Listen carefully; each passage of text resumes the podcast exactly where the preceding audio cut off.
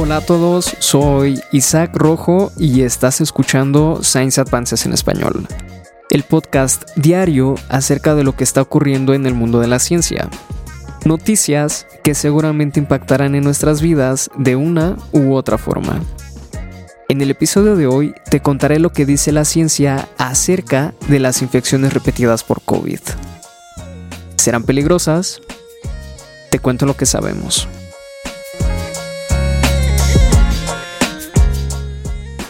Bien,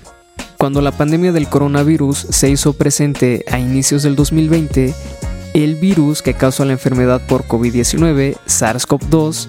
era un agente desconocido y bastante aterrador que sumió el mundo en caos. Hoy, más de tres años después de aquellos días, los síntomas y los casos por COVID nos resultan tan familiares como el hecho de que el virus llegó para quedarse. Por otro lado, los expertos estiman que la mayoría de la población en el mundo ha sido infectada por lo menos en una ocasión. Mientras que algunas estimaciones en Estados Unidos sugieren que cerca del 65% de la población ha sido infectada en múltiples ocasiones, por lo que parecería que estamos destinados a contraer el virus en múltiples ocasiones en las décadas que están por venir y es que el riesgo que representarían estas infecciones para nuestra salud es un tema de debate dentro de la comunidad científica. Por ejemplo, mientras algunos argumentan que el SARS-CoV-2 es un virus respiratorio común y corriente, que no sería peor al del resfriado común, especialmente para aquellos quienes ya hemos sido vacunados, otros argumentan que contraer el virus repetidamente pudiera ser demasiado arriesgado. Y es que cada infección vendría asociada a un riesgo de daño e incluso a cambios en nuestro sistema inmune que tendrían repercusiones en nuestra salud a largo plazo. Si bien ambos grupos están armados hasta las pestañas con evidencia, ¿qué dicen los datos acerca del riesgo de reinfección y el potencial del virus de generar consecuencias en nuestra salud a largo plazo? Bueno, primero lo primero. ¿Qué tan comunes son las reinfecciones y qué tan riesgosas han demostrado ser para nuestra salud?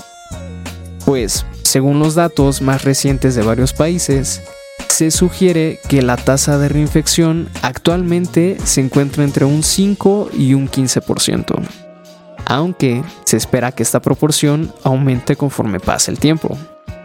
La buena noticia es que al parecer el sistema inmune está preparado para responder cuando se produce una reinfección.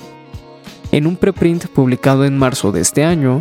investigadores de varias universidades de Estados Unidos examinaron los casos de reinfección en jugadores pertenecientes a la Asociación Nacional de Básquetbol, así como en sus familiares y staff, encontrando que las personas que se enfrentaron a una reinfección con el virus fueron capaces de eliminar el virus en un plazo de 5 días en promedio, mientras que las personas que se enfrentaron a la infección por primera ocasión tardaron en promedio 7 días en hacerlo, siendo las personas que recibieron la vacuna contra el virus entre la primera y segunda infección las que eliminaron el virus más rápidamente. Otros estudios han señalado que las personas que experimentan síntomas leves durante la primera infección también experimentan síntomas leves en las infecciones subsecuentes. E incluso hay un par de estudios que sugieren que las reinfecciones tienden a ser menos riesgosas que la infección inicial. Por ejemplo, uno de los estudios demostró que la probabilidad de desarrollar síntomas graves o fatales era cerca de un 90% menor en los casos de reinfección, mientras que en el otro estudio se encontró que las probabilidades de que la infección resultara mortal dentro del primer mes de la infección era 61% menor en los casos de reinfección. Sin embargo, los casos de reinfección parecieran no estar libres de riesgo para nuestra salud. Y es que aquellos que se encuentran en los grupos de mayor riesgo durante la primera infección siguen perteneciendo a los grupos de mayor riesgo en las reinfecciones subsecuentes, aún si el riesgo de hospitalización o mortalidad ha disminuido. Por ejemplo, En otro preprint publicado el 5 de enero de este año, investigadores analizaron la información del Corte Colaborativo Nacional de COVID en los Estados Unidos, el cual contiene información clínica de más de 16 millones de personas y en el que hasta el momento se ha encontrado que una pequeña población de personas que no fueron hospitalizadas durante la primera infección terminaron siendo hospitalizadas tras enfrentarse a una reinfección. Además, los casos severos ocasionados tras una reinfección fueron más comunes en personas que presentaron síntomas graves desde la primera infección. Por ejemplo, de los pacientes que necesitaron un respirador en la primera infección, cerca del 30% terminaron de vuelta en el hospital tras enfrentarse a una reinfección. Ahora bien, Parte de las preocupaciones sobre las alteraciones que causa la COVID-19 en nuestro sistema inmune vienen de un artículo publicado en la revista Immunity a principios de este año que generó bastante pero que bastante ruido no solo entre la comunidad científica. Y es que en el artículo del cual te estoy hablando se comparó la actividad de linfocitos TCD8 frente a esferomas con epítopes del virus SARS-CoV-2 esto se hizo en tres grupos de personas. El primer grupo consistió en personas que se habían infectado con el virus pero que no habían sido vacunadas. El segundo en personas que se habían vacunado pero nunca habían sido nunca se habían infectado. Y el tercero en personas que se infectaron antes de ser vacunadas, encontrando que en el grupo que fue infectado y luego vacunado